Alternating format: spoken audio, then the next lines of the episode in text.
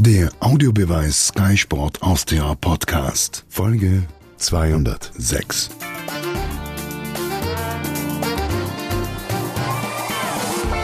Wir starten mit einer neuen Folge von der Audiobeweis. Heute wieder mal als Videopodcast. Daher herzlich willkommen, werte Zuseherinnen und Zuseher. Und ich freue mich, dass ich heute zwei Sky-Experten begrüßen darf. Zum einen Andi Herzog, Co-Trainer von Jürgen Klinsmann beim südkoreanischen Nationalteam. Grüß dich, Servus. Hallo, Servus. Schön, dass du da bist auf Heimatbesuch. Und Alfred Tata.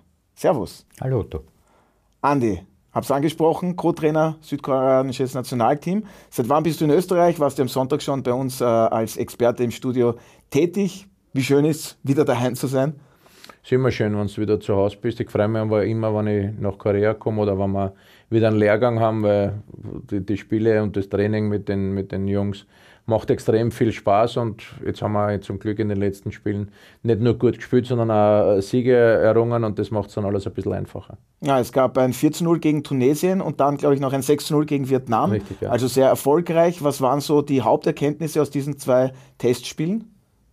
Ja, wir haben, wir haben schon eine gute Mannschaft, das ist klar. Es waren jetzt einmal fast alle an Bord. Ein, zwei wichtige Spieler haben halt noch gefehlt, aber trotzdem haben wir eigentlich schon im März im ersten Lehrgang richtig gut gespielt. Der Juni war schlecht, haben uns einige Spieler gefehlt.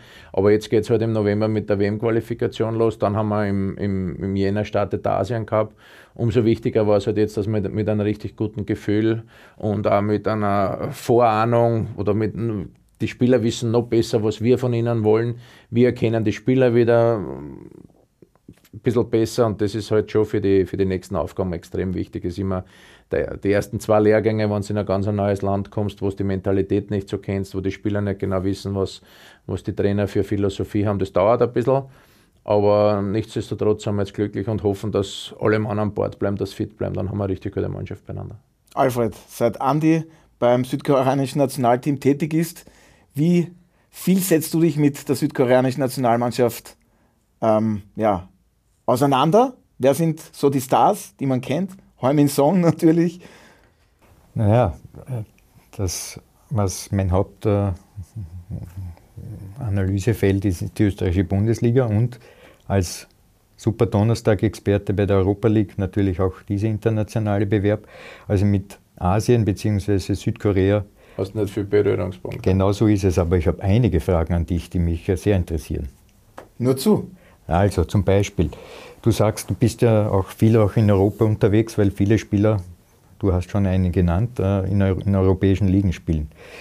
Wie ist es, äh, wenn du also zu den Spielen fliegst, beobachtest du dann die Spieler, wie sie Leistung bringen etc.? Hast du auch persönlichen Kontakt? Wie ist denn dieser Aufwand für dich zu bewerkstelligen und wie viele sind da eigentlich in dem Rahmen, die du ich glaube, es ist schon schön, wenn du jetzt nicht nur oben sitzt im Stadion und, und den Spieler siehst, dass du halt siehst, wie er, wie er drauf ist, welcher körperlichen Verfassung er ist, wie, wie ist er in, in, welch, in welcher Form ist er, sondern dass du mit ihm sprechen kannst, vor dem Spiel oder nach dem Spiel.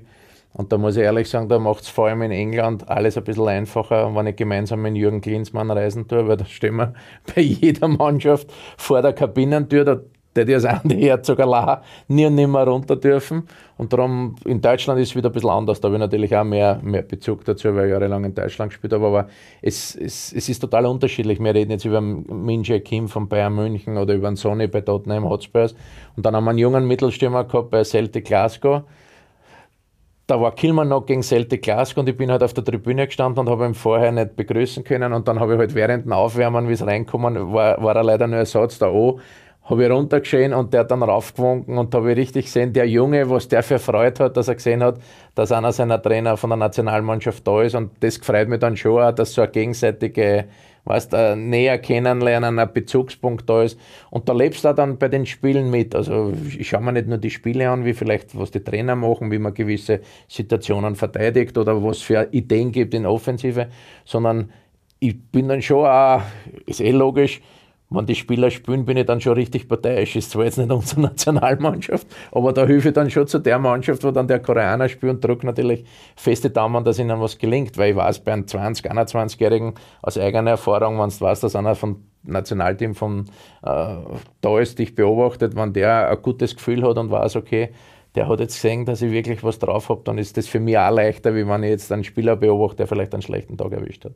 Ja, jetzt hast du es erwähnt, du bist mit Jürgen Klinsmann dann auch teilweise äh, unterwegs auf Reisen, beobachtest Spieler. Wie genau können wir uns da die Zusammenarbeit vorstellen? Es gibt ja dann auch immer wieder so Art Blöcke, möchte ich das jetzt benennen, wo dann eben zwei ähm, Einsätze vom Nationalteam sind. Da seid ihr dann in Südkorea, Jürgen Klinsmann öfters, äh, öfters als du. Aber wie genau sieht da die Zusammenarbeit aus? Wie teilt ihr euch die Aufgaben auf?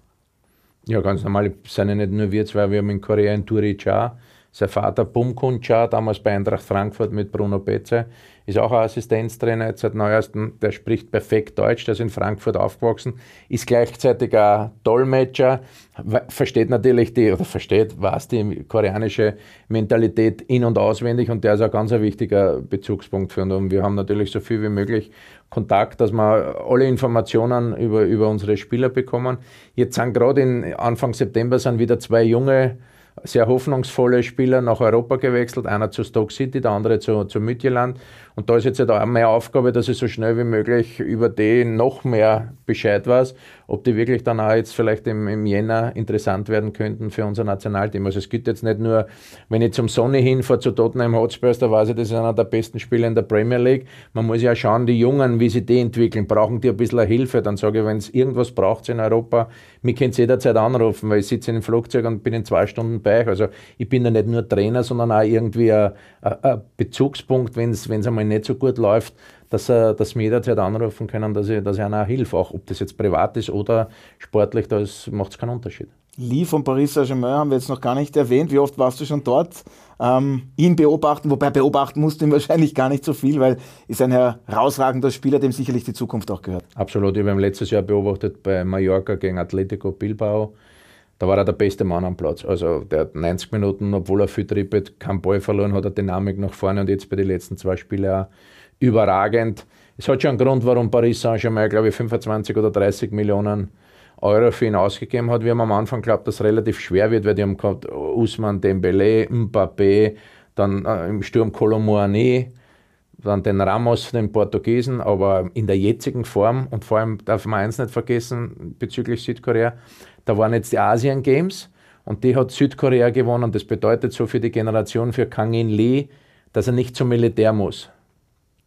Und das ist für die jungen Spieler eine Befreiung, weil das ist normalerweise eine Karriereunterbrechung von gut eineinhalb bis zwei Jahren, wenn der jetzt bei Paris Saint-Germain spielt und 25 Jahre wird und hat das entweder muss er bei, Olympia, bei den Olympischen Spielen eine Medaille holen oder die Asien Games gewinnen, was ihnen jetzt gelungen ist sonst müssten sie einrücken bis zum 25., 26. Lebensjahr. Das heißt, er spielt bei Paris Saint-Germain. Wäre vollkommen wurscht. Mit 25 muss er zurück in die K-League, muss dort 10, 15 Spiele spielen, damit er berechtigt ist, dass er in der Militärmannschaft dann 18 Monate spielen kann. Also jetzt kann sich das vorstellen, von Champions League, Paris Saint-Germain, Paris Saint-Germain gegen Barcelona, Manchester United, spielst dann bei Kim Jong in der zweiten Liga gegen irgendeinen anderen Verein und das ist dann schon für eine Karriere ein richtiger Knacks. Und umso wichtiger war für die Spieler jetzt im September, dass sie das gewonnen haben. Und wir haben halt auch im Juni und auch in den September-Lehrgängen extrem viel Rücksicht auf diese Spieler nehmen müssen. Durch das haben wir im Kader auch immer wieder ein bisschen herumgeschoben, dass wir die auch unterstützen und zum Glück ist alles gut gegangen. Alfred, unglaublich komplex das Ganze. Nicht ja. sehr einfach zu verstehen. Verstehst du es? Kannst du das Ganze nachempfinden? Was hältst du davon? Na schau, betrachten wir die österreichische Nationalmannschaft mit Ralf Rangnick. Ja, der hat jetzt einen neuen Spirit, wenn man das so übertrieben sagen will, ähm, implementiert, wobei er natürlich aber die österreichische Mentalität ja gut kennt, weil er auch lange in Salzburg gespielt hat, ein deutsches Nachbarschaft etc. Er weiß, was er in Österreich zu erwarten hat. Der Andi hat das Zauberwort vorhin genannt, was Südkorea betrifft. Du kommst als Europäer in dieses Land und musst erst die Mentalität verstehen. Und deshalb ist meine Frage an dich, wie ticken die Südkoreaner? Ticken oder kicken? Na, kicken auch, aber jetzt Kicken tun sie richtig gut. Bleiben wir mal beim Kicken. Nein, es ist schon ein extrem freundliches Land. Also freundliche Menschen, total sauber. Also man fühlt sich richtig wohl. Aber es ist halt schon, es ist ein Unterschied. Ich war in Amerika zwischen amerikanischer Mentalität zu Europa, ist schon ein Unterschied. Aber dann zu einer koreanischen Mentalität ist auch noch ein bisschen Unterschied. Also es ist ein sehr, sehr arbeitsintensiv Die, die arbeiten alle zwischen 12 und 15 Stunden am Tag. Wirklich ein Wahnsinn. Normale Arbeiter. Na, wir haben halt da schon ein bisschen die europäische Mentalität, weil ich finde, man muss schon hart arbeiten, aber dann musst du mal abschalten auch wieder, damit du dann auf die wichtigen Dinge fokussiert bist. Ne? Aber, aber, wie gesagt, das ist, äh, äh, es war eine Kennenlernphase, wo das eine oder andere noch nicht so gut geklappt hat. Aber das Wichtigste ist jetzt, dass die Spieler richtig mitziehen bei der Philosophie von Jürgen und der gibt ihnen auch viel Freiheiten. Und das war am Anfang auch so ein bisschen die Frage, können sie damit umgehen oder nicht, aber da brauchst du bei Koreanern keine Angst haben, dass die da irgendwie Schindluder treiben würden. Also die sind total fokussiert auf den Fußball, total ehrgeizig und wie gesagt, da sind drei, vier Spieler dabei, die sind absolut top.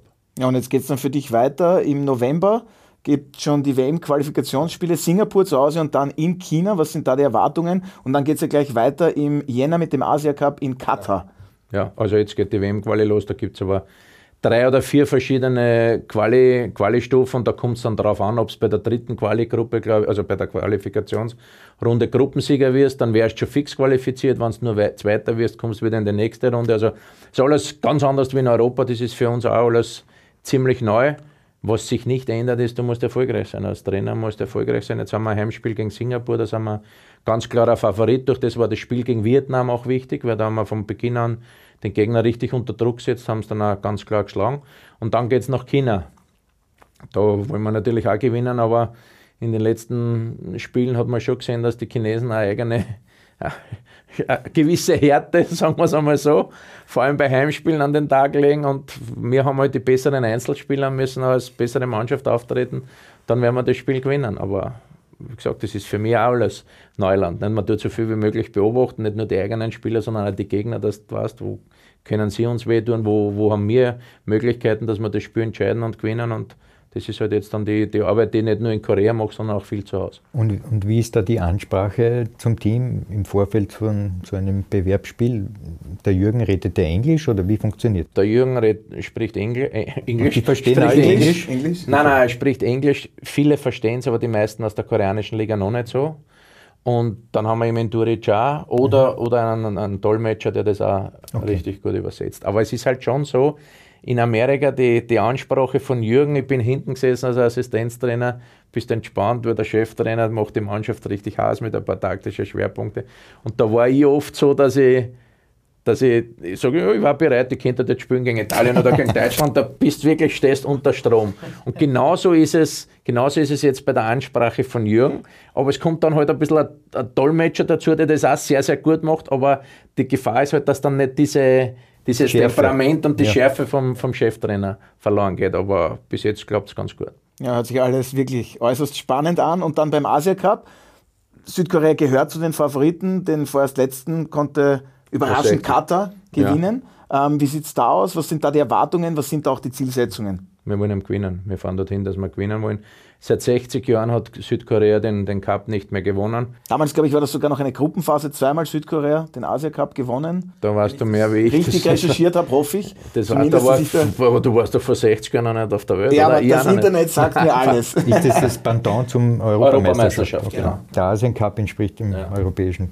Also es gibt wir gehen davon aus oder wir, wir, werden alles unternehmen, dass wir die Gruppen gewinnen. Und da war spätestens im Viertelfinale würde dann normalerweise Iran auf uns warten. Und das mag sein bei der Weltmeisterschaft, die haben richtig gute Spieler, richtig gute Mannschaft. Und da den zu gewinnen, da musst du schon richtig, äh, richtig gut sein. Und die Topspieler wie bei einer Europameisterschaft, aber wenn Österreich jetzt zu Euro kommt, müssen die, muss die Mannschaft richtig gut sein und die außergewöhnlichen Topspieler müssen außergewöhnlich performen, dann kannst du weit kommen. Und genauso ist es auch bei uns im Jänner und Februar. Ja, wünschen wir natürlich alles Gute für die kommenden Aufgaben mit dem südkoreanischen Nationalteam. Und Alfred, dann wollen wir jetzt über das österreichische Nationalteam auch noch den einen oder anderen Satz verlieren. Die Mannschaft von Ralf Rangnick hat sich zum insgesamt dritten Mal für die Europameisterschaft qualifiziert. Und Andi hat es gestern bei uns im Studio gesagt, ähm, früher war es so, öfters für die Weltmeisterschaft qualifiziert, da konnte sich Österreich nicht für die Europameisterschaft qualifizieren. Jetzt ist es genau andersrum, hat auch etwas mit dem Modus und mit der Anzahl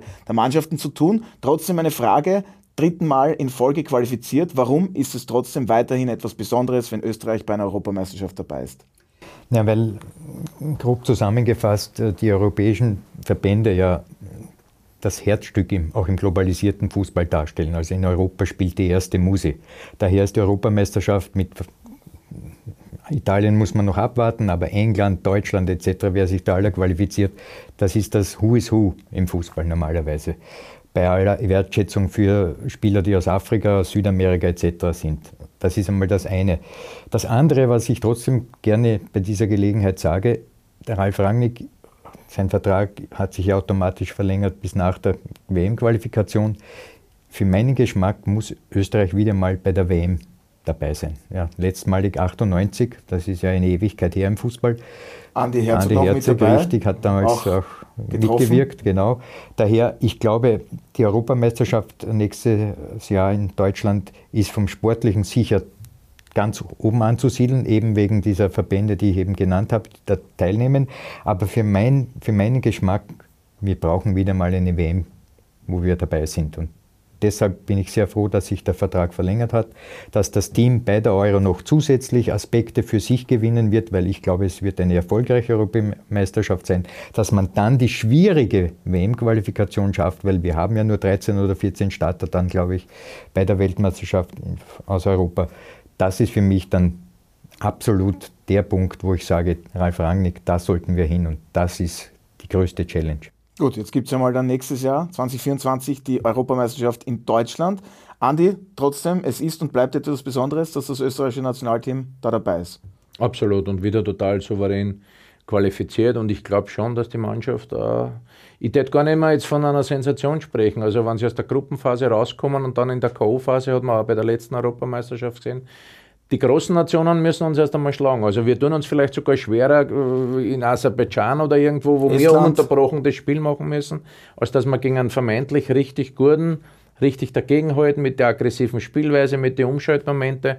Ich glaube schon, dass Österreich bei der Europameisterschaft äh, richtig erfolgreich sein kann. Nicht? Darf man nicht zu blauäugig und die Erwartungen jetzt nicht zu hoch holen, aber das ist wahrscheinlich schon eine Generation, die die beste ist seit langem. Ja, und die Qualität ist ja unbestritten. Jetzt hat aber Ralf Rangnick leider einige verletzte Spieler nicht mit dabei gehabt. Ähm, von den Problemfeldern, Zonen, wo siehst du die vorhanden? Außenverteidiger? Starkes Thema? Ja, das ist weltweit. Also du hast weltweit, glaube ich, überall die gleichen Probleme. Nicht? Äh, in Südamerika hast du das wahrscheinlich nicht bei den Stürmern, weil die wachsen halt anders auf, die werden anders ausgebildet. Und ich glaube auch bei uns in Österreich, wir haben schon zwei, drei Mittelstürmer, die richtig gut sind, aber wenn jetzt sagen wir an Autovic, der ist jetzt 34, das ist halt ein außergewöhnlicher Spieler. Alaba ist außergewöhnlich, wenn die zweimal aufhören, müssen die anderen erst einmal in die Fußstapfen treten und dann die Rolle übernehmen. Dann werden wir über einen längeren, längeren Zeitraum bei der Euro erfolgreich sein, werden uns wahrscheinlich für eine WM qualifizieren, aber das ist die nächste riesengroße Herausforderung für Österreich. Alfred, deine Einschätzungen zum vorhandenen Personal, da tut sich sicherlich auch noch die eine oder andere Option auf für Ralf Rangnick von den Leistungen her, aber Außenverteidiger ist das auch so etwas, wo du sagst, da, gut, gibt es weltweit Probleme, aber auch auf Seiten der Österreicher? Ja, ich denke, dass, und das betrifft ja nicht nur Nationalmannschaften, auch Clubmannschaften, bauen mittlerweile ja Teams über die Außenverteidiger auf, wenn sie eine Viererkette haben, weil linke Außenverteidiger, die Weltklasse sind, na, kannst du mir zwei aufzählen? Außenverteidiger, ja, linke, die Weltklasse linke sind. Außenverteidiger. Also linke. Also speziell früher, der linke. Früher hätten wir gesagt Marcelo von Real Madrid. Naja, früher. Den kenne ich gar nicht. auch schon eine Zeit lang her. nein, nein, aber vom Personal, ich glaube, wir haben einen, einen großen Stock an überdurchschnittlich guten Spielern, also die nicht die große Weltklasse darstellen, aber sicherlich eine Art von in der Nähe der Europaklasse. Ja. Das ist ein guter Stamm, der ist wirklich mit allen diesen Spielern brauchen wir nicht aufzählen, von Leimer, Sabitzer etc. Aber, und Andi hat es wirklich gesagt, wir haben im Prinzip einen Weltklassemann mit David Alaba und einen Anatovic, der ist mehr als Weltklasse äh, in seiner Art von Fußball zu spielen. Also das ist der ist in einer eigenen Klasse zu Hause. Und wenn die beiden fit sind beim Turnier, und das ist auch eine Challenge, dass man eben auf dem Punkt beim Turnier dann eine Fitness hat im Team, aber auch natürlich diese speziellen Spieler braucht man fit. Wenn die wirklich fit sind und der, im Saft sind, da ist alles möglich. Da bin ich vollkommen bei ihm. Und deshalb glaube ich, mit diesem gesamten Kader, mit dieser Situation kann man auch diesen linken Verteidiger kontrollieren. Ich glaube auch, dass Schneck vielleicht in diese Rolle hineinwachsen wird. Wenn nicht, dann wird es Wöber sein oder Ralf Rangnick findet andere, die diese Rass Posi zuletzt richtig, Position das wollte ich gerade sagen. Also Ralf Rangnick wird sicherlich seine Ideen insofern schon im Kopf haben, wie er diese Position äh, ausfüllen kann. Vielleicht stellt er auch auf Dreierkette um, etc. etc. Es gibt viele Möglichkeiten, aber ich bin vollkommen beim Andi. Es wird eine tolle Europameisterschaft werden und äh, nicht so wie 2016, wo wir in der Qualifikation neun Siege ein Unentschieden geholt haben und dann war es bei der Euro plötzlich Niederlagen gegen Ungarn und so weiter. Das, war, das hat nicht gepasst. Daher in Deutschland wird das anders werden und unsere Nationalmannschaft ist wirklich auf einem sehr, sehr guten Weg. Ich glaube, wir müssen auch die Mentalität kriegen, dass wir nicht nur zufrieden sind, dass wir uns qualifiziert haben, sondern dass wir jetzt sagen, okay, jetzt sind wir mal bei einer Endrunde und jetzt müssen wir aus der Gruppenphase raus und dann im K.O.-System musst du nochmal ein Scheiberl drauf, dass du wirklich das ist ja auch etwas, was vielleicht gefehlt hat, weil dann manche hat Fans gefehlt, hat bei uns auch gefehlt bei der Weltmeisterschaft. Wir haben uns zweimal qualifiziert in meiner Zeit, sind zweimal in der Gruppenphase ausgeschieden, haben uns qualifiziert, dann hat es gesagt, okay, jetzt bei der WM müssen wir mutigen Fußball spielen. Ne? Und dann hat uns wieder der letzte Mut gefehlt und dann äh, schaust mutig vom Fernseher dir die anderen Spiele an, weil du wieder zu Hause bist. Und das ist auch nicht lustig. Also da wünsche ich der jetzigen Generation ein bisschen mehr, äh, dass das geschlossen mutig, dass sie einfach ihr Spiel durchziehen und das hat sich aber im österreichischen Fußball verändert, weil wenn man sich Mannschaften anschaut, international in den letzten Spielen mit Salzburg, Sturm Graz und auch den Lask, die ziehen ihr, ihr, Spiel durch, egal gegen wem und das finde ich eine gute Entwicklung. Aber die Sache ist eine, Andi, du warst 1990 in Italien und 98 in Frankreich dabei, bei der ja. Weltmeisterschaft. Damals hat es diesen globalisierten Fußball ja in der Form wie heute nicht gegeben. Sprich, Chile war Chile. Mhm. Heute spielt Chile so wie die meisten auf der Welt. Also man könnte es salopp formulieren, alle spielen gleich. Und da ist natürlich gut, wenn du einen guten Stamm hast und außergewöhnliche Spieler, dass dann diese Teams besiegen kannst. Das, glaube ich, 2026 bei der Weltmeisterschaft, wenn wir uns qualifizieren, wäre Chile oder Bolivien oder was auch immer ein, ein Fressen für uns. Da sind wir auf jeden Fall gespannt, aber weil du gesagt hast, auch die Mentalität, da gab es ja eben die 1 zu 2 Niederlage gegen Italien, dann bei der EM und so viele waren zufrieden und haben das gefeiert, aber am Ende war es eine Niederlage. Und warum ist jetzt äh, Ralf Rangnick genau der richtige Trainer für diese Mannschaft, auch was die Mentalität betrifft? Dass er da einfach, ähm, soll ich jetzt sagen, das Optimum aus den Spielern herausholen kann? Ich muss ehrlich sagen, ich habe viele, viele Spiele jetzt nicht live gesehen, weil ich selber mit Korea unterwegs bin. Aber allein nach dem Spiel teilweise die Interviews, wenn er, selbst wenn sie was richtig gut gemacht haben, das Lob. Und trotzdem Ansatzpunkte der Kritik, wo er einfach mehr erwartet. Er kommt halt von großen Mannschaften, hat, hat Vereine richtig toll aufgebaut und er hat seine Herangehensweise. Und von der wird er keinen Meter abweichen. Und das finde ich richtig gut. Alfred, perfekt I, zusammengefasst. I agree. Bitte. Um ein bisschen also, einen internationalen Flair dann hier. sind wir alle d'accord, um auch noch ein bisschen Französisch hier zu ja, sprechen. Boah. Und Jetzt brauchst du nur mehr Südkoreanisch reden.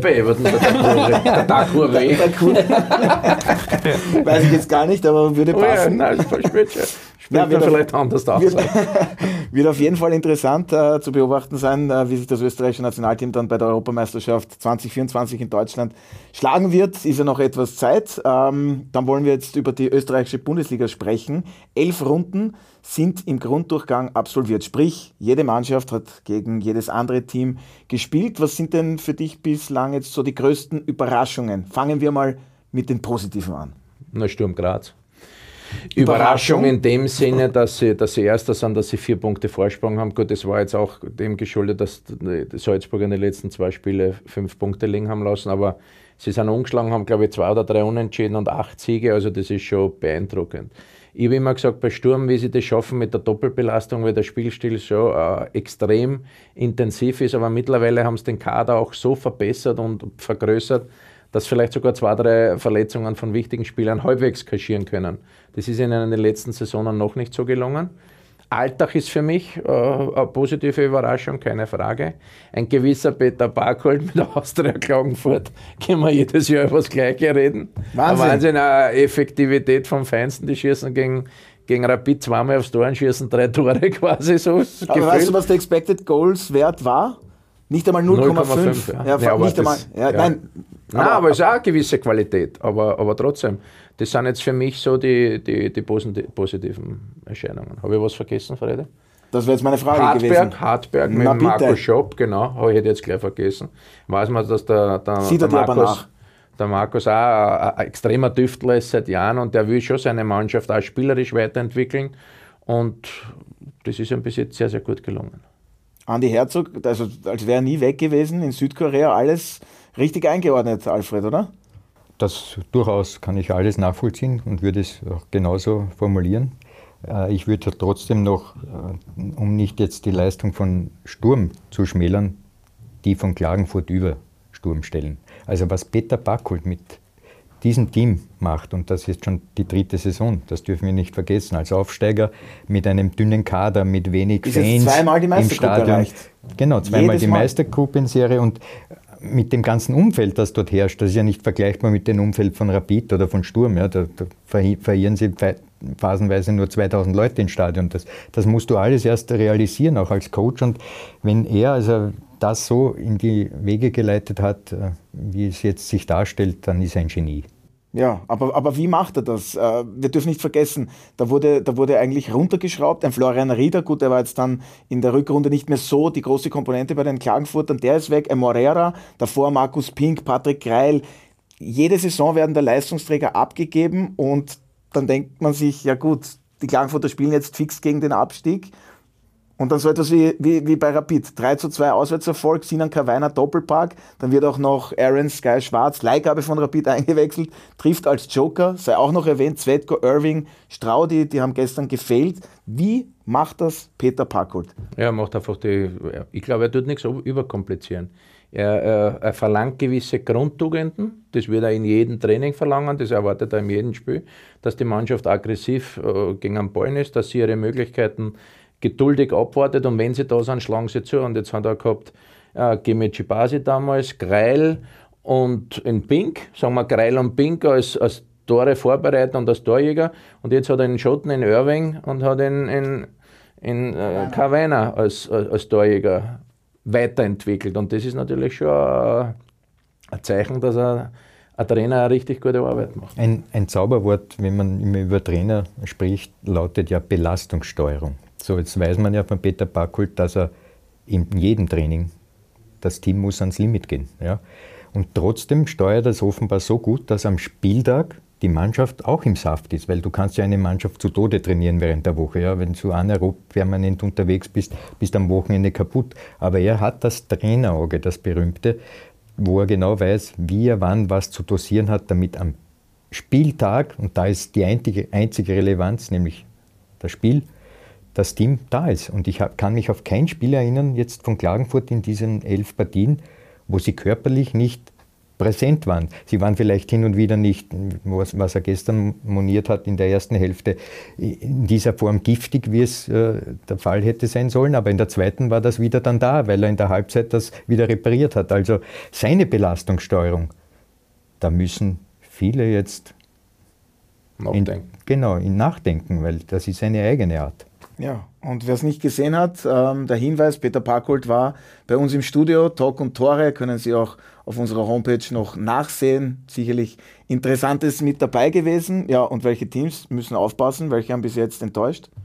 Naja, über Austria Lustenau nach der richtig guten letzten Saison ist das schon eine Enttäuschung. Aber man sagt, für einen Aufsteiger die zweite Saison wird schwer, aber noch gar kein Sieg geholt. Also das sind sicher unter ihren Erwartungen geblieben und Wartens genau das Gleiche, aber die haben genau das richtige Spiel gewonnen, auswärts gegen Austria Lustenau, 3 zu 2 durch, das sind sie jetzt vor ihnen, aber noch lange nicht in Sicherheit. Zweite Halbzeit gestern bei Wartens war okay, gegen Austria Wien, erste Halbzeit war grottenschlecht, aber die, die, die Situation ist meistens dann, wenn du unten stehst in der österreichischen Liga, die Mannschaft, die, die in der Abwehr die meisten individuellen Fehler macht oder taktische Dummheiten, sage ich jetzt einmal, die steigt dann ab. Und nach der Punktehalbierung wird sowieso noch einmal alles neu gemischt, aber da musst du schon äh, auf die Defensive musst die, musst die 100% verlassen können.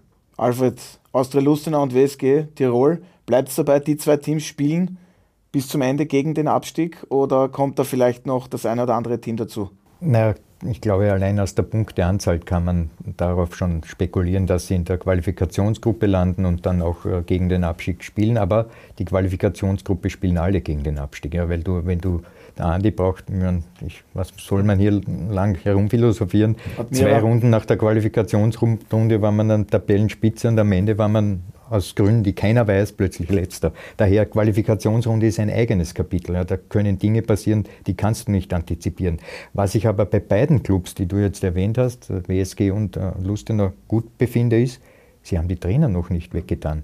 Und das ist schon ein Zeichen nach innen, dass man bereit ist, den Kampf aufzunehmen und nicht glaubt, den müssen wir jetzt weg und der Neue muss sozusagen wie der Klaus Schmidt die Feuerwehr spielen, ist auch ein Ansatz, klarerweise. Aber da ist noch ein Selbstverständnis bei, den, bei diesen Vereinen, wo man sagt, auf die haben wir gesetzt und mit denen gehen wir durch dick und dünn. Daher glaube ich, die werden sich auch noch jetzt in den restlichen Spielen im Herbst erfangen und noch ein, zwei Siege oder drei vielleicht sogar einfahren. Und das Feld wird sich immer näher zusammenrücken, das dann in der Qualifikationsrunde äh, spielen wird. Und mit der Punkteteilung ist alles neu gemischt. Und dann kommt ja noch eine Transfer. Äh, Periode, Periode ja. in, der, mit der, in der Winterpause. Und wer da von den Vereinen wirklich sich extrem für diese Verhältnisse verstärken kann, nach der Punktehalbierung, Bravo. ist alles, alles wieder möglich. Und vielleicht haben wir dann eine Mannschaft, die dann hat 10, 12 Punkte und die anderen nur 6, 7. Und dann ist der erste direkte Duell, die verlieren das auf einmal bist du nur mehr zwei, drei Punkte vorne in einer Situation, wo du sechs Monate mit dem Abstieg gar nichts mehr zu tun gehabt hast. Und die neue Situation annehmen, ist dann schwieriger für Wartens und Lustenau, die jetzt jede Woche genau. eigentlich damit konfrontiert werden. Ja, augenscheinlich auch. Äh, Stand jetzt, bis auf Austria Lustenau und WSG Tirol, spielen da alle Mannschaften um die Meistergruppe mit. Austria Wien, Rapid, haben wir noch gar nicht über diese beiden Clubs gesprochen. Deine Einschätzungen zur aktuellen Situation nach der Niederlage beim SK Rapid, also gegen Austria Klagenfurt gestern, hat es dann, man muss sagen, ja, unter Anführungszeichen leider auch schon die ersten Stimmen gegen den Trainer gegeben, gegen Soran Barisic. Für dich nachvollziehbar oder geht das jetzt einfach alles viel zu schnell? Ja, bei so einem großen Verein, wo du wo seit Jahren eigentlich unter der Erwartungshaltung bist, ist es klar, wenn du nicht erfolgreich bist, dass da Unruhe aufkommt. Aber ich glaube, bei Rapid müssen sie schon mal alle hinterfragen, ob das ganze Auftreten irgendwie für jeden einzelnen Spieler hilfreich ist, weißt also die letzten 20 Minuten, wenn du weißt, okay, hoffentlich verlieren wir das Spiel nicht, weil was passiert danach wieder? Und wenn du nur im Hinterkopf ein, ein leichtes Anzeichen hast von Angst, aber nicht Angst, dass du das Spiel verlierst, sondern was nachher passiert, das ist nicht förderlich und das ist, das ist der Hemmschuh Nummer eins für mich. Hemmschuh Nummer eins, das Heimstadion für Rapid, ja, ich würde äh, das ein wenig auch anders sehen noch. Das ist natürlich auch richtig. Aber Rapid hat ja von allen Clubs in der Liga die meisten Teamspieler, ja, die zumindest im Kader dabei sind. So, wenn das der Fall ist und Ralf Grün, Hedel, Seidel, sein erwähnt, Auer war ja, ja auch schon einmal. Naja, Querfeld, du Querfeld, Sattelberger ist auch ein ja. aufstrebender Spieler. Also das ist sehr vielversprechende Spieler im Kader dabei. Und daher frage ich mich jetzt, wenn das der Fall ist, ja, warum performen die nicht Runde für Runde? Warum ist Seidel nicht schon ein vierfacher, fünffacher Torschütze oder Grüll? Warum hat er noch drei Assists nicht mehr und so weiter? Daher, ich glaube, und das hat Peter Backult gestern auch richtig formuliert bei Tok ähm, jetzt sich auf den Trainer wiederum einzuschießen, ist nicht die richtige Antwort. Die richtige Antwort muss sein, hey, ihr seid Teamspieler, ihr müsst diesen Laden da drinnen auf dem Spielfeld an sich reißen und dann performen und dann wird das äh, Werkel rennen. Daher jetzt Barisic raus ist zwar ein, ein populistischer Ansatz, aber der sachliche Ansatz wäre, mal die Spieler ins Visier zu nehmen. Grüll, Seidel, Sattelberger äh, äh, äh, und noch einige andere. Ihr seid gefordert, ihr müsst diesen Plan umsetzen, den euch der Trainer mitgibt.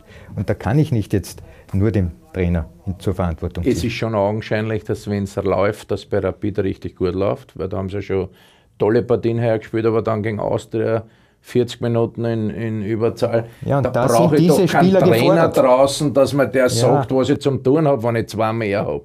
Soll die, muss ja, die muss ja niederrennen, den Gegner, dass die nicht einmal mehr aus dem Strafraum rauskommen. Und da fehlt es schon. Da muss schon jeder Spieler sagen, okay, ich, bin ein Rapidspieler, ich habe gewisse Ansprüche, die anderen haben auch Erwartungen an mich. Und das fehlt schon noch. Gar keine Frage. Und sie zeigen es phasenweise, aber von der Konstanz her ist es weit weg von einer Spitzenmannschaft und darum sind sie auch weit weg. Aber die Spitzenmannschaften oder die Spieler von Spitzenmannschaften können dann auch äh, Spiele drehen so wie es Sturm. Jetzt 0 zu 1 hinten gegen Hartberg, 2 zu 1 gewonnen. Das heißt, dort ist dieser Aspekt, von dem der Andi gerade redet. Die Spieler wissen, sie sind verantwortlich, wie das Resultat am Ende ist. Und da, glaube ich, muss bei Rapid im Kopf der Spieler, die das alle bewerkstelligen sollen, eine kleine Revolution geschehen. Jetzt ist natürlich auch immer der Anspruch bei Rapid sehr hoch. Was soll denn der Anspruch von Rapid in der aktuellen Situation sein? Rang 4? Sind für dich die ersten drei Plätze schon fix vergeben? Aber das hören die Fans natürlich nicht gerne, denn ausgegeben wurde ja als Ziel einmal die Meistergruppe nach dem Grunddurchgang. Ja, ausgegeben hätte ich jetzt einmal von, von außen betrachtet gesehen, dass sich der Rapid einmal im Sommer richtig gut verstärkt. Hat man mit Seidel, Majolo... dürfen wir nicht vergessen, der Der fehlt schon, muss man ehrlich sein. Der, war, der wäre sicher ein Top-Transfer gewesen, hat die ersten Runden überragend gespielt, aber dann hat man zwei junge Spieler geholt von Blau-Weiß Linz. Seidel hat eh im Endeffekt bis jetzt von den Erwartungen her ganz, das ganz gut gemacht. Aber ich habe eigentlich geglaubt, dass man mehr Geld in die Hand nimmt, dass man investiert, dass man mal wieder auf die Stufe kommt von einem Lask oder vielleicht von Sturm. Aber jetzt ist es, die marschieren ja da, der Rapid noch davon. Wir brauchen jetzt nicht von der Austria reden, weil das ist noch ein bisschen weiter dahinter. Aber, aber der Anspruch von Rapid kann nicht sein, dass du kämpfst wieder so wie letzte Saison bis zwei Runden vor Schluss, ob du die Top 6 schaffst oder nicht. Das darf wirklich nicht der Anspruch sein. Und dann haben wir eben wieder wie mit Klagenfurt eine Situation, die spielen vor 2000 Zuschauern bei jedem Heimspiel und punkten, punkten, punkten. Also ja, auswärts. Zu Hause sieht es ja dann nicht ganz so gut naja, aus. Aber, aber die Klagenfurter auswärts noch ungeschlagen, darf man auch nicht vergessen. Na, weil dann, weil da haben sie mehr Zuschauer. das tut dann vielleicht besser. Ja, aber Alfred, gut, keine einfache Situation. Bei Rapid sind wir uns alle einig. Äh, bei der Austria, da gab es jetzt zuletzt dann wieder eine Art Umschwung. Äh, glaubst du, kann die Austria es noch in die Meistergruppe schaffen? Der Weg dorthin ist ja auch nicht ganz einfach. Er ist nicht einfach, aber mittlerweile ist man nur mehr zwei Punkte hinter dem Platz 6. Also von der so Punkte schnell kann es gehen. Genau, von der Punkteanzahl ist es durchaus möglich. Was mir bei der Austria sehr gut gefällt, ist, dass der Trainer Wimmer in einer Phase, wo es nicht so gut gelaufen ist, jetzt nicht die Nerven verloren hat und neue Spielideen oder neue Spielphilosophie mit veränderter Systematik etc. ausgerufen hat, sondern strikt auf dem Kurs geblieben ist.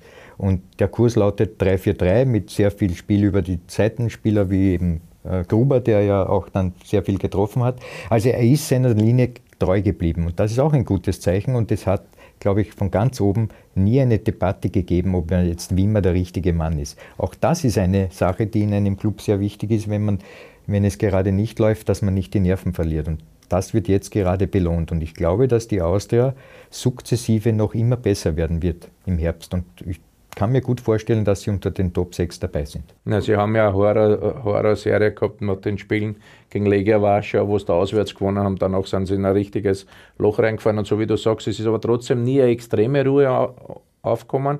Der Trainer, das sagt er alles, der eigentlich in Publikumsliebling Manfred Schmidt beerbt hat, der eigentlich ein schweres Erbe hat, Michael wird Wiener. auf einmal in einer schwierigen Situation gefeiert. Und das ist eigentlich jetzt ein Zeichen an die Mannschaft, vom ganzen Verein, an die Fans. Hört zu, wir müssen den Weg gnadenlos weitergehen und jetzt haben es die letzten Spiele so eine Art Turnaround geschafft, aber es, es muss weitergehen. Also sie haben schon eine spielerisch gute Mannschaft.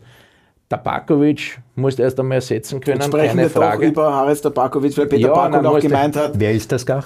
Ja, es wird zu nicht. viel zu lange schon nein. über das Fehlen von Haris Tabakovic gesprochen. Ja, nein, das hilft der Austria nicht weiter, aber trotzdem muss man auch gewisse Gründe anführen, warum es dann auf einmal in den einen oder anderen Spielen nicht so gefährlich waren im Strafraum oder diese Woche gehabt haben. Ne? Ja, aber glaubst du, schafft es die Austria noch in die Meistergruppe? Und Rapid? Alles möglich. Alles Rapid, möglich. Rapid wird schon schaffen. Gut. Da haben sie Qualität. ja, wir werden Derby sehen im Frühjahr in der Tatsächlich, aber das würde bedeuten, Klagenfurt oder Hartberg schaffen es nicht in die Meistergruppe.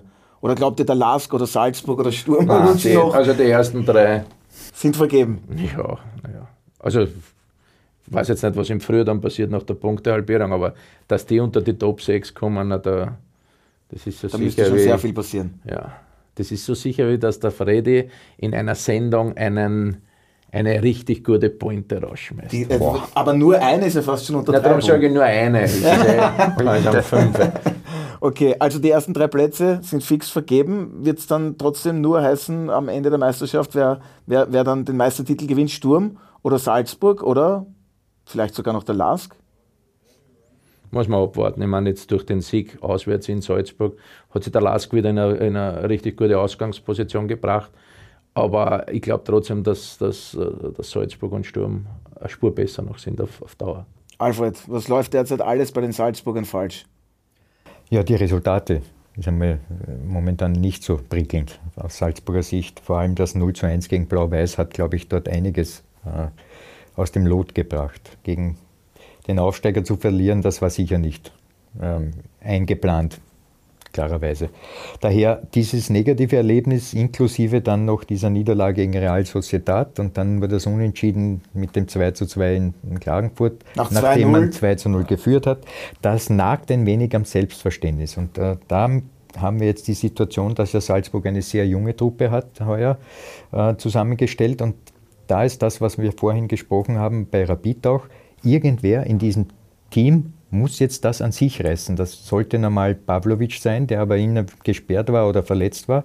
Der wäre ja der prädestinierte Mann. Aber du brauchst auch weiter vorne jemand, der das übernimmt. So, jetzt hast du einen Forson, Superkicker äh, und noch ein paar andere. Aber Fehlt's dir an Typen? Gloch. Ja, das will, will ich damit erwähnen. Ja. Ähm, deshalb, ich verstehe nicht, Capaldo wäre einer, der das könnte. Gut, ja. der hat. Ja, ja, der war verletzt. auch verletzt. Also Capaldo, glaube ich, geht den, obwohl Pitztrup eine hervorragende Leistung geboten hat, aber Capaldo als Figur, als Leithammel und so, einer, der oh, Einer, der auch einmal dazwischen. richtig, der also auch die Sense auspacken kann, das ist, ist etwas, was äh, auf Seiten von Salzburg an, in dieser Phase jetzt vielleicht gefehlt hat. Aber morgen äh, gegen Inter Mailand, glaube ich, Auswärts? auswärts mit Capaldo wird das wieder besser werden in Na dieser gut, Hinsicht. werden, werden wir auf jeden Fall Werden sehen. Wird nicht, auch. wird, wird nicht so einfach die Aufgabe beim FC Internationale Milano.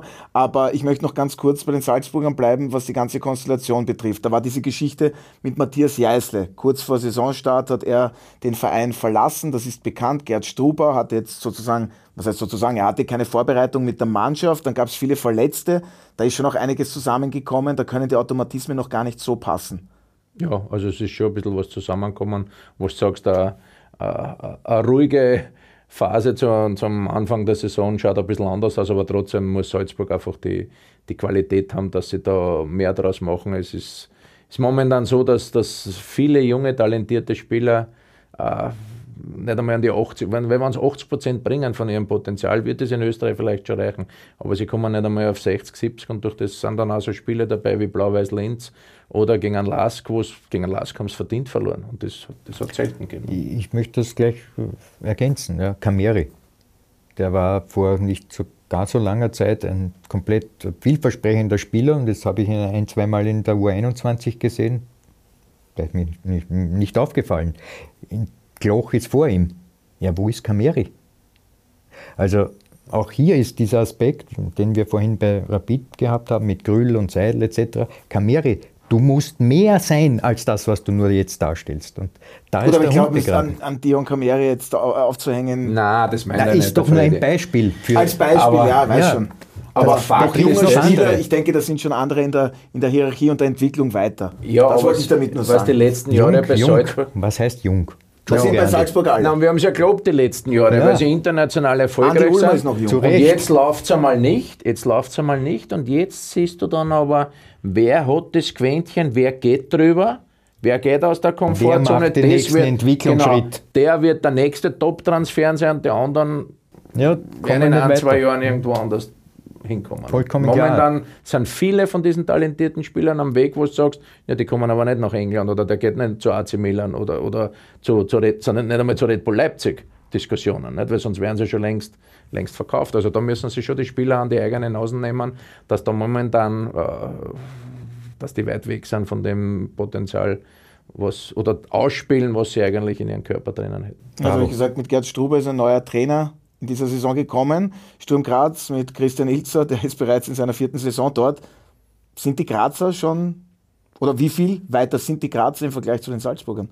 Ja, die sind eng gespielt. Und was ich zuerst erwähnt habe, die Grazer haben jetzt schon äh, eine Mannschaft, wenn da mal ein Stürmer ausfällt, kommt der Nächste rein, der auch gewi- gewisse Qualität hat.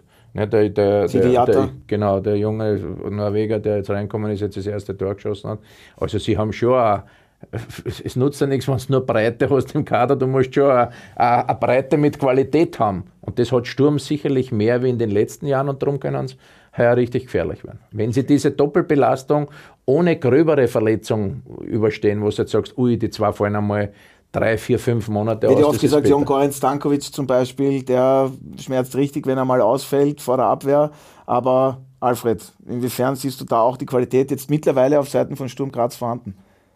Alles richtig, was hier formuliert wurde. Ich gebe noch einen Aspekt dazu. Ich glaube, dass äh, Sturm extrem hungrig ist. auf einen Titel und zwar wirklich hungrig im Sinne von Meistertitel. Boah, Meistertitel. Wenn, jetzt haben sie den Cup gewonnen, das allein war schon ein, ein Labsal für den ganzen Club. Ja.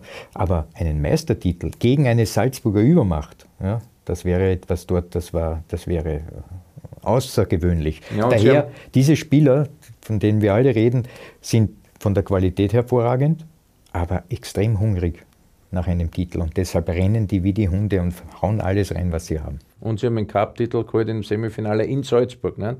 Zwar noch Verlängerung oder Elfmeterschießen, weiß ich nicht mehr ganz genau. Aber das war schon ein Zeichen an Salzburg, aber auch innerhalb der Mannschaft, an jeden Spieler. Hey, wir sind schon auf einem ziemlich guten Niveau, dass wir denen äh, richtig wehtun können. Und jetzt schaut es mittlerweile schon so aus, dass in der Meisterschaft auch Auge an Auge sind. Und warum siehst du die Chancen höher, dass Sturm Graz im Vergleich zur vergangenen Saison jetzt dann wirklich diesen Schritt auch noch machen kann, um die Meisterschaft zu gewinnen? Mir hat äh, Salzburg letztes Jahr spielerisch nicht so gefallen, da waren es defensiv gefestigt. Und jetzt ist halt wieder ein bisschen andere äh, Spielweise mit mehr, mehr versuchten Pressing nach vorne. Und wenn das nicht besser klappt, dann, dann kann sich Sturm einen schönen Vorsprung holen und schaut momentan als die gefestigtere Mannschaft aus.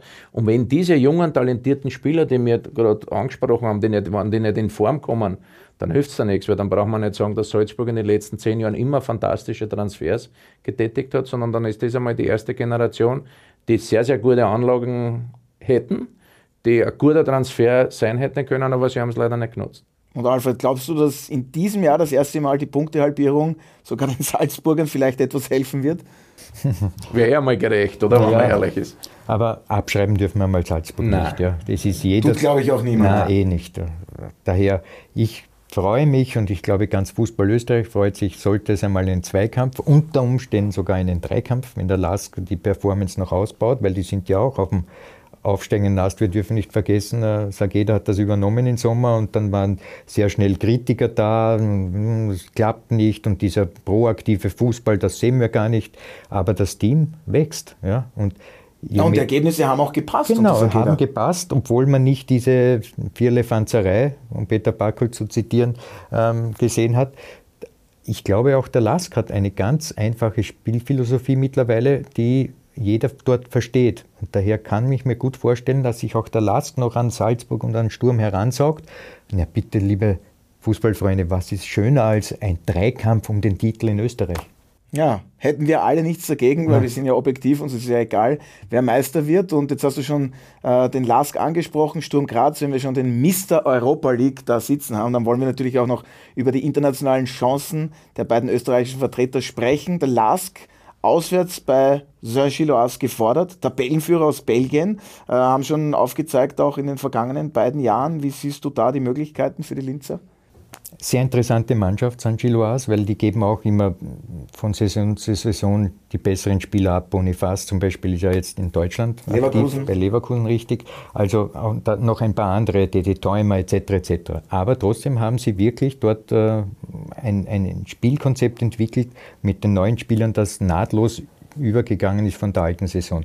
Sie sind extrem erfolgreich, was das Tore-Schießen betrifft pro Spiel machen die drei, vier Treffer dort in Belgien. Das ist nicht ohne. In Belgien verteidigen sie auch. Sehr viele Optionen. Richtig. Ich glaube, Gustav Nilsson, der, der Nilsson zentrale Stürmer. hat äh, sehr viele Tore schon erzielt, richtig. Also die haben wirklich mit den 3-4-3, dass sie dort spielen, äh, Top-Leute, aber eine Schwäche. Das ist ihre defensive Arbeit. Daher meine Hoffnung ist, dass der Last dort das Unentschieden holt, um in der Balance zu bleiben und dann im Heimspiel Saint-Gilloise zu besiegen. Das prophezei ich hier. Ja, und der Lask braucht ja unbedingt Punkte, denn nach den ersten beiden Spielen, gut, jetzt gegen den FC Liverpool war jetzt nicht so viel zu erwarten zu Hause, aber beim FC Toulouse wäre schon was möglich gewesen für die Oberösterreicher. Und ich möchte noch ganz kurz auf einen Spieler von Saint-Gilloise eingehen. Das ist mein Lieblingsspieler in der Europa League. Weißt du, welcher das vielleicht ist, wenn du schon über die Verteidiger sprichst? Dein Sein Bruder spielt beim FC Liverpool. Ja, das ist McAllister. Und sein Max. Vorname? Kevin. Kevin. Kevin McAllister, falls Sie den Film nicht gesehen haben. Kevin allein zu Hause, der hat damals auch tatsächlich Kevin McAllister Wegen geheißen. dieses Films habe ich aufgehört, Fernsehen zu schauen. Finde ich eine, eine wunderbare Geschichte. Äh, Andi, Sturm Graz gefordert zu Hause gegen Atalanta. Brauchen wir über die Qualität von Atalanta überhaupt diskutieren? Nein, sie waren schon mal besser. Sie haben einmal vor zwei, drei Jahren wirklich eine richtig gute Mannschaft gehabt mit Ilicic, mit den kolumbianischen, kolumbianischen Mittelstürmern. Da war sie den, den Zapata, Dusan Zapata und so. Also da waren sie richtig stark. Sie haben jetzt immer noch eine, richtig gute Mannschaft, keine Frage, aber in der momentanen Situation und in der, in, der, in der Form, wie Sturm ist, ist es einmal ein richtig cooler Gegner, weil das ist, uh, da müssen sie noch einmal über sich hinauswachsen, noch eine Spur besser spielen als in der österreichischen Liga, dass der Atalanta besiegen können. Ja, Andi, du musst am Donnerstag schon um 18 Uhr einschalten und meine Analyseszenen betrachten von Atalanta. Da freuen wir uns schon drauf. Da das High over die spielen das, was ich beim letzten Podcast gesagt habe, nicht den Fußball des 23. Jahrhunderts, aber den schon des 22. Wie genau sieht der aus? Oder nein, dass du jetzt so viel Nein, nicht. Wer ja, das jetzt gern wissen. Nicht vorweg. Das, muss, das muss ich jetzt wissen. Ich weiß nicht, ob ich nicht irgendwo auf einer Reise bin, weil nein, ein paar Spieler spielen. Das mit Sky Go kannst kurz, du das ist das anschauen. positiv gemeint? Mann gegen Mann? Oder, oder? Ja, du bist schon am richtigen naja, so haben sie ja jetzt. Also Atalanta, um jetzt einen kleinen Schritt vorwegzunehmen, in der gegnerische Hälfte raus, die oder? spielen da phasenweise Manndeckung am ganzen Feld. Na und vor allem, ich, Chris hat es bei uns im Podcast gesagt, sie können ja so gut wie alles. Also sie können den Gegner ähm, aus einem tiefen Block praktisch herauskombinieren lassen, dann auch sehr früh draufgehen. Ähm, der Trainer, auch sehr bekannt. Weißt ja. du, wie er heißt? Gasparini. Ja. Entschuldigung. Was, was, was, aber was zeichnet Atalanta aus? Äh, ist es diese Variabilität? Und vor allem, wenn man sich den Kader ansieht, äh, so von meinem Gefühl her, ich habe mir das jetzt einmal durchgesehen, gefühlt 24 Nationalteamspieler in einem Kader. Äh, vom Qualitätsverlust kann da nicht die Rede sein. Atalanta beschreitet allerdings auch einen Weg, ähnlich wie es andere auch tun, dass sie die Besten dann auch immer wieder verkaufen für sehr gutes Geld, Stichwort Heulund, aber auch andere äh, sind schon von Atalanta weggegangen, um, um ein sehr gutes Transfererlös für Atalanta zu erzielen. Heißt also für meinen Geschmack, die holen sich schon ganz genau Spieler, top sind, aber im Wissen, das ist wieder der nächste Schritt, den wir verkaufen können. Lukman zum Beispiel. Die Kettelehre haben wir, hat, man, hat man von Milan geholt. Also das sind ja nicht irgendwelche. Dann hast du einen Zappacosta rechts, einen Derun, einen Ederson und die Chimisti, der Innenverteidiger. Das sind Top-Leute. Ja. Scalvini, Scalvini heißt oder? Ja. Darf, ich dann noch darf ich da noch was erzählen? Ich meine, das Toloi. klingt jetzt ein bisschen Toloi, der rechte Verteidiger. vielleicht ja. ein bisschen überheblich, aber ich war ja israelischer Nationaltrainer und da haben wir mit Dreierkette gespielt. Und da habe ich viel Zeit in Israel gehabt und da habe ich mir die, die Spiele von Atalanta sehr, sehr oft angeschaut. Ich meine, ich will jetzt nicht Israel, meine Mannschaft vergleichen mit Atalanta wie Erfolge, aber da war für mich schon von den Trainern von Gasparini, da ich mir schon das eine oder andere irgendwie abschauen wollen, weil wie du da gesehen hast, wie der Innenverteidiger tief in der anderen mit seinen Stürmern mitgeht, das ist genau das, was der Freddy gesagt hat. Und ich habe aber ehrlich gesagt die letzten ein, zwei Jahre jetzt nicht mehr so verfolgt.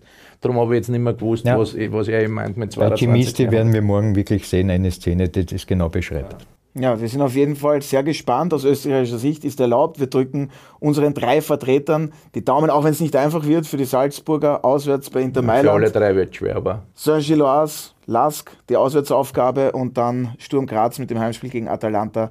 Bergamo, Alfred, wir freuen uns schon auf den Super Donnerstag. Und Andi, du bist, glaube ich, am Mittwoch bei der Champions League im Einsatz. Genau, ja. Ja, und die Zeit verfliegt. Äh, wir haben natürlich nicht alle Themen durchbekommen, ist ja eh klar, so wie immer, aber ich möchte mich recht herzlich bei euch bedanken. Vielen Dank, Andi, fürs Gerne. heutige Dabeisein beim Videopodcast. Und Alfred, natürlich auch vielen Dank an dieser Stelle äh, an deine Expertisen. Und wie gesagt, ich freue mich dann schon auf deine Analysen bzw. Vorbereitungen, was Atalanta freuen, ja. betrifft. Ja, und damit sage ich dann vielen Dank an Sie, werte Zuseherinnen und Zuseher, fürs Dabeisein beim Audiobeweis Videopodcast heute zum zweiten Mal der Fall gewesen. Und Sie haben es ja schon gehört, Champions League, Europa League, auch die Conference League sehen Sie auf Sky Sport Austria. Dazu dann auch noch die österreichische Bundesliga, am Samstag die Spiele aus der deutschen Bundesliga, Premier League, Fußballherz. Was willst du eigentlich mehr? Also vielen Dank fürs Dabeisein. Verbringen Sie noch einen angenehmen Tag und ich freue mich schon auf das nächste Mal beim Der Audiobeweis. Das war der Audiobeweis. Danke fürs Zuhören.